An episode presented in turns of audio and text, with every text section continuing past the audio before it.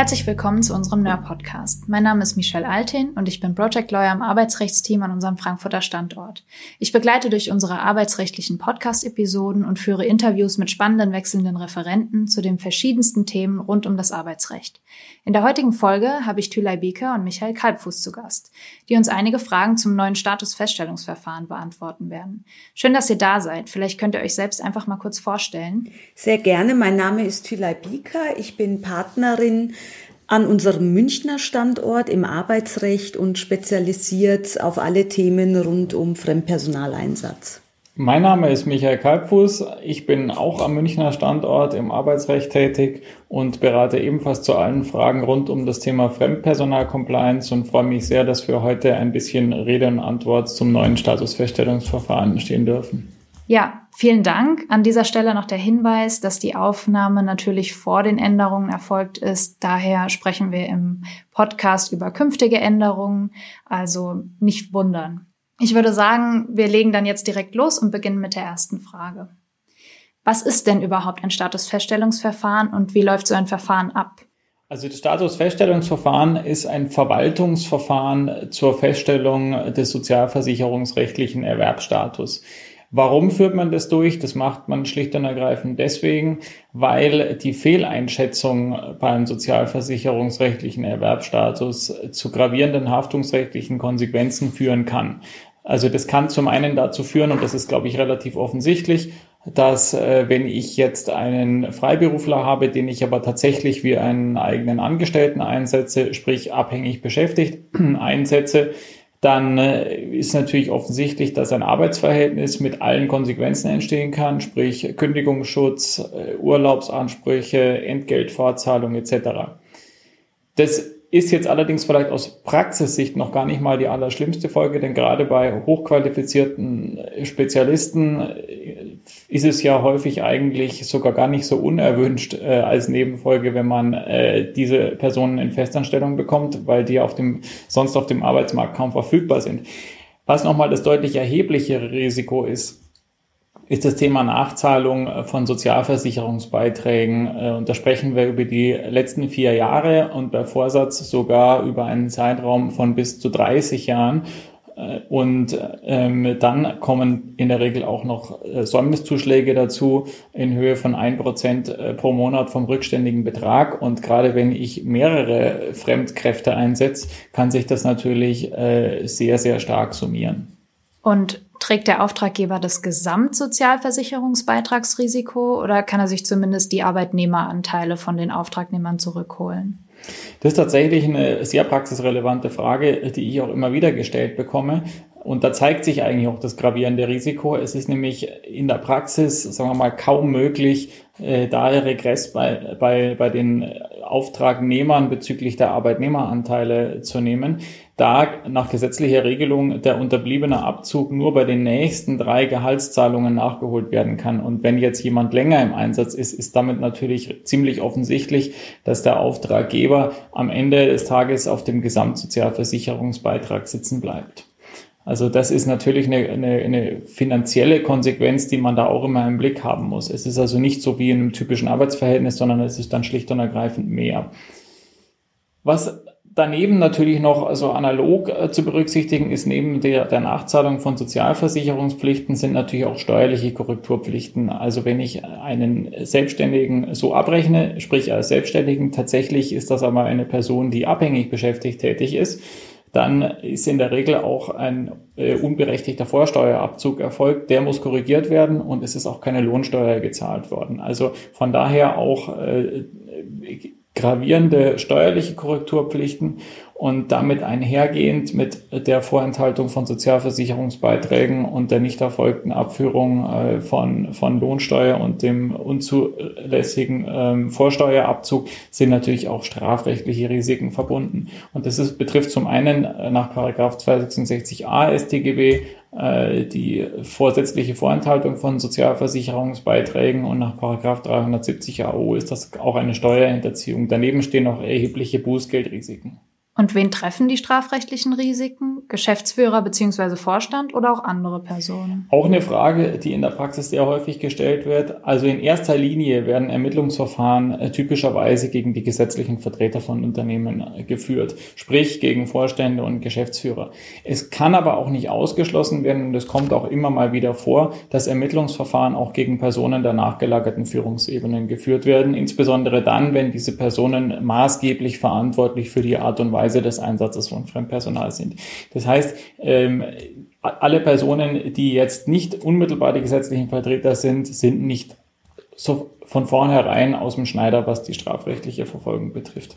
Also das muss man immer im Blick haben und ich glaube, dieses strafrechtliche Risiko ist eigentlich auch ein wesentliches Thema, warum man diese Statusfeststellungsverfahren im Blick haben sollte. Daneben gibt es natürlich noch zahlreiche andere Haftungsrisiken.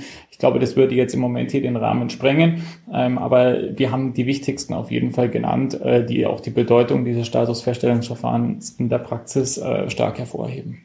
Vielen Dank. Damit haben wir ja schon mal eine grobe Vorstellung, was überhaupt ein Statusfeststellungsverfahren ist. Aber was ist denn nun neu an dem Verfahren und wann treten die Neuerungen in Kraft? Das Statusfeststellungsverfahren wurde in wesentlichen Teilen angepasst. Das war auch ehrlicherweise längst überfällig weil eben seit der Einführung des Statusfeststellungsverfahrens im Jahr 1999 im Grunde keine wesentlichen Änderungen vorgenommen wurden. Sprich, es war jetzt wirklich an der Zeit. Und wir haben viele rein verfahrensrechtliche Änderungen, ja, um nicht zu sagen einen ganzen bunten Blumenstrauß an Neuregelungen. Und die wesentlichen Änderungen sind folgende also die wohl wichtigste in der Praxis äh, ist, dass wir jetzt eine rein isolierte Feststellung des Erwerbsstatus statt des Versicherungsstatus haben. Das heißt, es wird eben nur noch festgestellt, ob eine abhängige Beschäftigung oder eben eine selbstständige Tätigkeit vorliegt. Ähm, das Ganze dient dem Zweck, um das Verfahren weiter zu beschleunigen, damit die Parteien eben auch schneller Rechtssicherheit haben. Und es wird aber keine Aussage mehr dazu getroffen, äh, inwieweit denn eine Versicherungspflicht in den einzelnen Zweigen der Sozialversicherung besteht. Ja, das muss der Arbeits Arbeitgeber beziehungsweise Auftraggeber äh, künftig eben selber prüfen, gegebenenfalls dann über das Einzugstellenverfahren.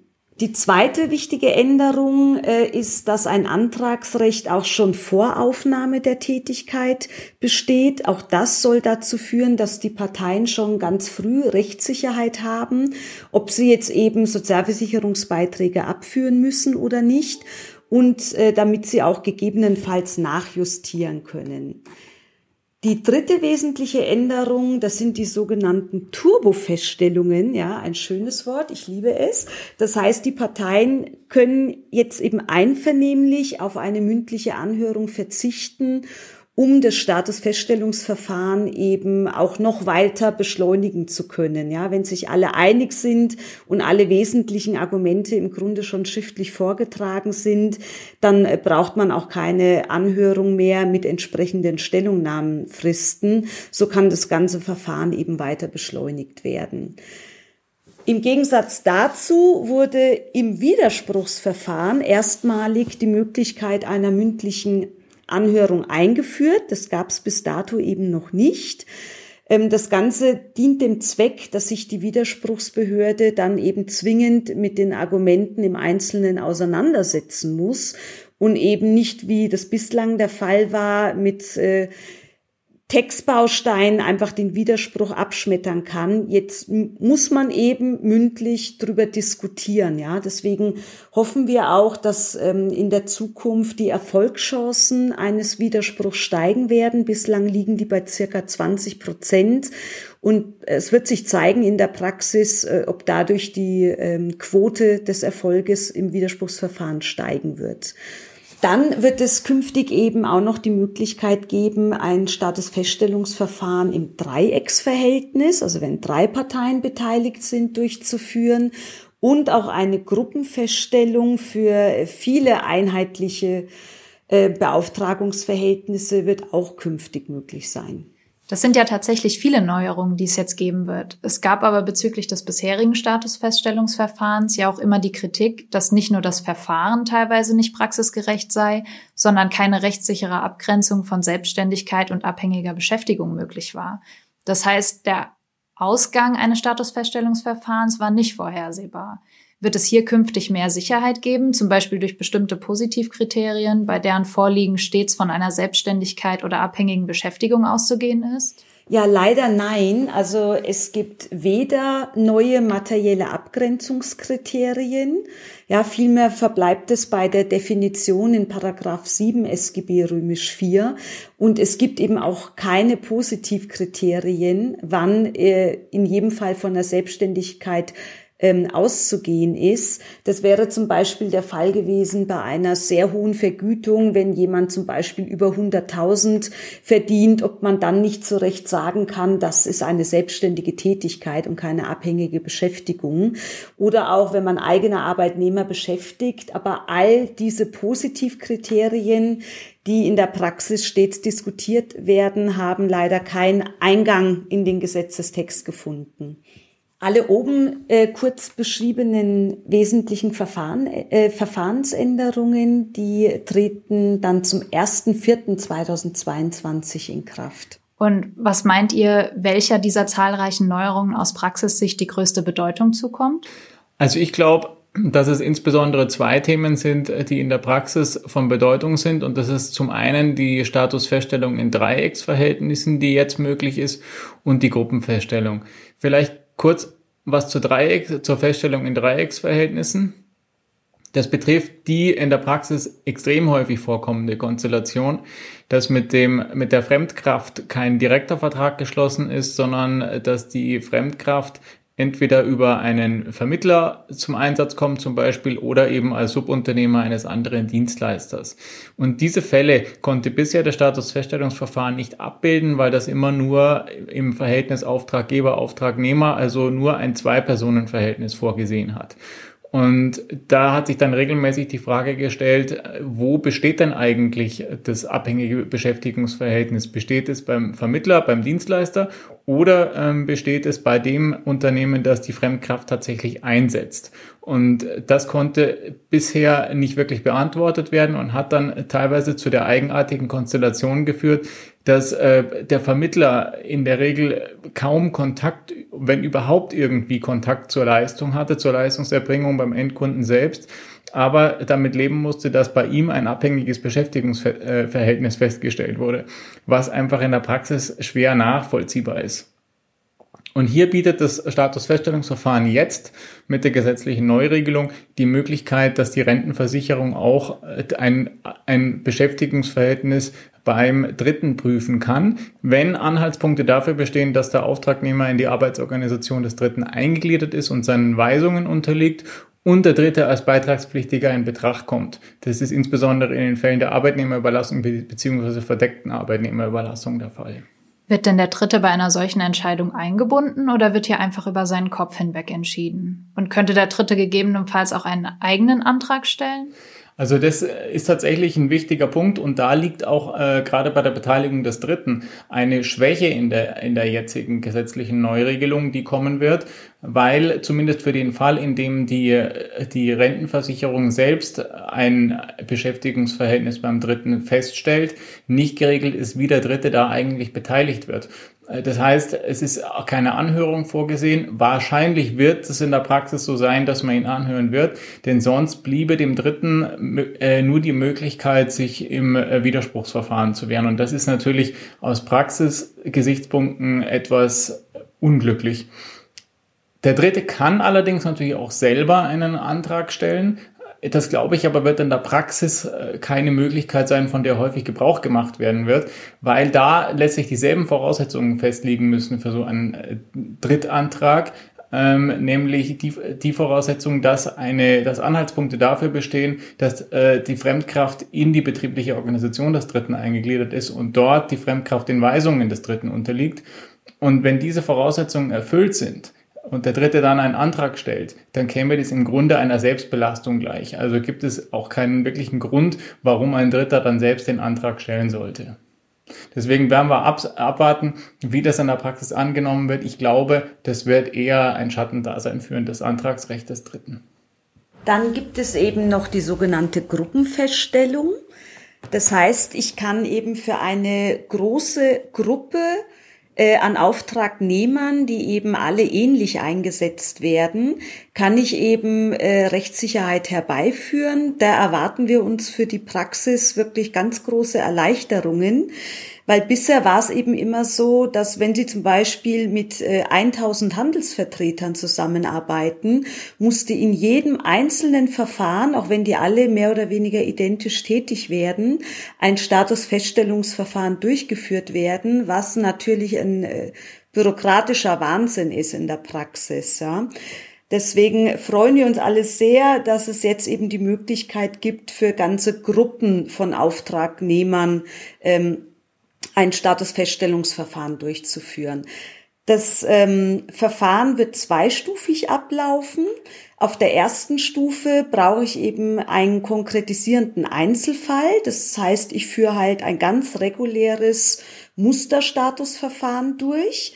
Wenn dann in meinem Sinne entschieden wird, dann kann ich auf zweiter Stufe eben noch den Gruppenfeststellungsantrag stellen, damit dann eben für die ganze Gruppe der Auftragnehmer eine rechtliche Bewertung äh, vorliegt, auf die ich mich eben auch stützen kann. Wir brauchen für einen erfolgreichen Gruppenfeststellungsantrag gleiche Auftragsverhältnisse.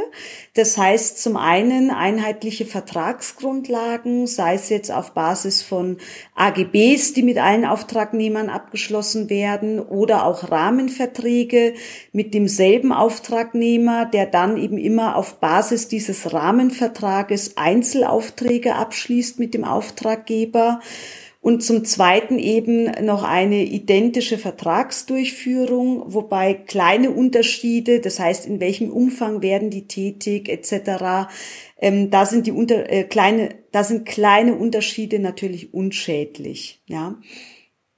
Dann brauchen wir weiter noch äh, die persönlichen Voraussetzungen. Das heißt, entweder eine Identität der Vertragsbeteiligten oder was auch ausreichend ist, einen Auftraggeber mit äh, ganz vielen unterschiedlichen Auftragnehmern.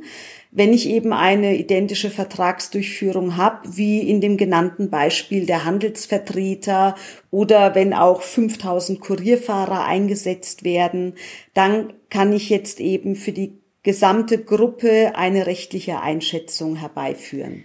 Ist die Entscheidung bei einer Gruppenfeststellung für alle Betroffenen bindend oder ist die Entscheidung mehr eine Art unverbindliche Auskunft? Ja, das ist wirklich nur eine gutachterliche Äußerung ohne jegliche Bindungswirkung. Also wir haben gerade keinen Verwaltungsakt mit Bindungswirkung. Und welchen Vorteil hat eine solche Gruppenfeststellung dann überhaupt? Der große Vorteil in der Praxis liegt darin, dass der Auftraggeber ein Stück weit dadurch äh, geschützt ist, dass äh, sozusagen eine hinausgeschobene Versicherungspflicht besteht. Ja, also wenn in einem Einzelfall ähm, wenn es eine abweichende Statusbeurteilung gibt, also sprich eine Behörde kommt in ein, zwei Jahren nach der Gruppenfeststellung eben zum Ergebnis, nein, wir halten diesen Auftragnehmer nicht für einen Selbstständigen, sondern wir gehen davon aus, dass eine abhängige Beschäftigung vorliegt, dann hat das eben keine Rückwirkung, sondern erst mit der Bekanntgabe dieser abweichenden Entscheidung gilt dann eben die Versicherungspflicht, allerdings äh, unter zwei Voraussetzungen, die gesetzlich normiert sind. Zum einen muss eben der Auftragnehmer für den Zeitraum zwischen der Aufnahme der Beschäftigung und der Entscheidung eine Absicherung gegen das finanzielle Risiko von äh, Krankheit und zur Altersvorsorge vorgenommen haben. Und zum Zweiten muss der Auftragnehmer natürlich im Vorfeld ähm, mittels Kopie über die gutachterliche Äußerung informiert worden sein. Und was passiert, wenn einzelne von der Gruppenfeststellung betroffene Personen anderer Auffassung über ihren Erwerbsstatus sind? Können sie dann gegen die Entscheidung vorgehen? Ja, natürlich. Also die Gruppenfeststellung entfaltet keinerlei Sperrwirkung. Wenn ich der Auffassung bin, dass die Gruppenfeststellung inhaltlich nicht zutreffend ist, dann kann ich eben für meinen Einzelfall eine eigene Status ein eigenes Statusfeststellungsverfahren einleiten. Wie lange gilt denn eine Gruppenfeststellung? Ja, ähm, nur zwei Jahre, ja, diese hinausgeschobene Versicherungspflicht, also dass ich eben für einen bestimmten Zeitraum geschützt bin, das soll nur für zwei Jahre gelten und zwar ab Zugang der gutachterlichen Äußerung. Ja, das heißt, in der Praxis sollte man darauf achten, dass man eine lückenlose Gruppenfeststellung rechtzeitig vorbereitet, bevor eben der Zwei-Jahres-Zeitraum abgelaufen ist. Was steht dahinter? Es soll natürlich nicht so sein, dass sich ein Auftraggeber, ich sage mal, zehn Jahre lang auf diese gutachterliche Äußerung stützen kann, obwohl sich zum einen vielleicht schon die Sachlage geändert hat oder auch die Rechtslage, ja, dass wir zum Beispiel auch neue Rechtsprechung vorliegen haben. Und deswegen ähm, sagt der Gesetzgeber, ist es den Auftraggebern äh, zumutbar, alle zwei Jahre diese Entscheidung sozusagen auffrischen zu lassen. Dann habe ich noch eine letzte Frage an euch. Ist denn das Statusfeststellungsverfahren mit den beschriebenen Änderungen nun ein praxistaugliches Compliance-Tool? Ja, das ist tatsächlich eine gute Frage. Also es war ja bisher schon so, dass das Statusfeststellungsverfahren so eine gewisse Compliance-Bedeutung hatte. Und zwar aus zwei Gründen. Zum einen war es auch bisher schon möglich, äh, bei einer Antragsstellung innerhalb eines Monats nach Aufnahme der Tätigkeit den Beginn der Versicherungspflicht etwas rauszuschieben, nämlich auf den Zeitpunkt der Bekanntgabe der Entscheidungen durch die Rentenversicherung. Das ist natürlich hilfreich in Situationen, in denen ich sehr kurze Beauftragungen habe, weil dann häufig schon die Beauftragung durch ist, bis die Statusfeststellung getroffen ist. Mit anderen Worten, für solche Fälle äh, kann ich dann das Verfahren nutzen, um äh, nicht das Risiko einer Sozialversicherungspflicht zu haben. Darüber hinaus kam dem bisherigen Statusfeststellungsverfahren auch deswegen eine Compliance-Bedeutung zu, weil es helfen konnte, den strafrechtlichen Vorsatz zu vermeiden. Es ist nämlich so, dass wenn abhängige Beschäftigung festgestellt wird und ich vorher es versäumt habe, fachlichen Rat einzuholen, also den Fall zu prüfen, dann unterstellen die, die Ermittlungsbehörden gerne mal strafrechtlichen Vorsatz. Durch die Durchführung eines Statusfeststellungsverfahrens konnte ich diesen Vorwurf eben vermeiden, weil das eben als geeignete Prüfung gilt.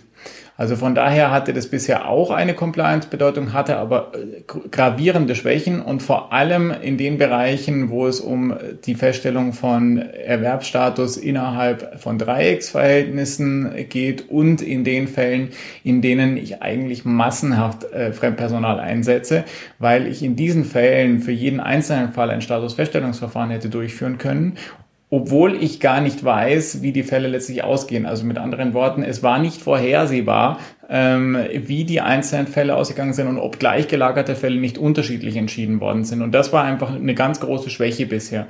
Und in den beiden Bereichen, die ich jetzt gerade beschrieben habe, enthalten die gesetzlichen Neuregelungen natürlich schon gute Ansätze, äh, nämlich einmal durch das Thema äh, Gruppenfeststellung indem es ja jetzt möglich ist, Sachverhalte zu erfassen, die nicht nur auf den Einzelfall bezogen ist und durch eben durch auch die Möglichkeit der Durchführung eines Statusfeststellungsverfahrens in Dreiecksverhältnissen. Also das sind gute Ansätze. Nichtsdestotrotz bleiben da natürlich auch Schwächen.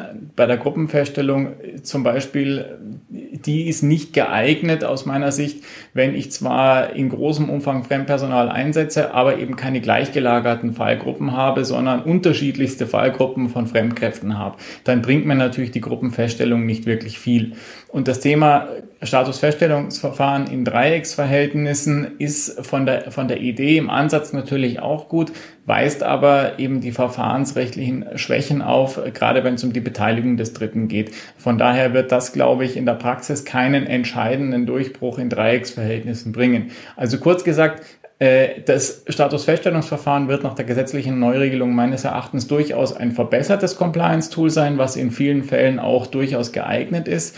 Äh, am Ende des Tages, insbesondere aufgrund der beschriebenen Schwächen, äh, wird es aber nach wie vor nötig sein, eigene Compliance-Maßnahmen zu treffen und sich da nicht auf das Statusfeststellungsverfahren zu verlassen, denn es wird einem auch künftig da nur begrenzt helfen, meine ich. Ja, vielen Dank. Jetzt sind wir auch schon am Ende des Interviews angelangt. Ich denke, damit haben wir alle einen recht guten Überblick über die Neuerungen erhalten. Noch einmal vielen Dank, dass ihr da wart. Sehr gerne. Danke auch. Liebe Zuhörer, wir hoffen, dass euch die Episode gefallen hat. Falls ja, freuen wir uns, wenn ihr den Nerd Podcast abonniert. Folgt uns gerne auch auf allen gängigen Plattformen, wie zum Beispiel LinkedIn und Instagram. Die Links dazu findet ihr in unseren Show Notes. Bei Fragen könnt ihr außerdem auch gerne über die Nerd Homepage mit uns Kontakt aufnehmen.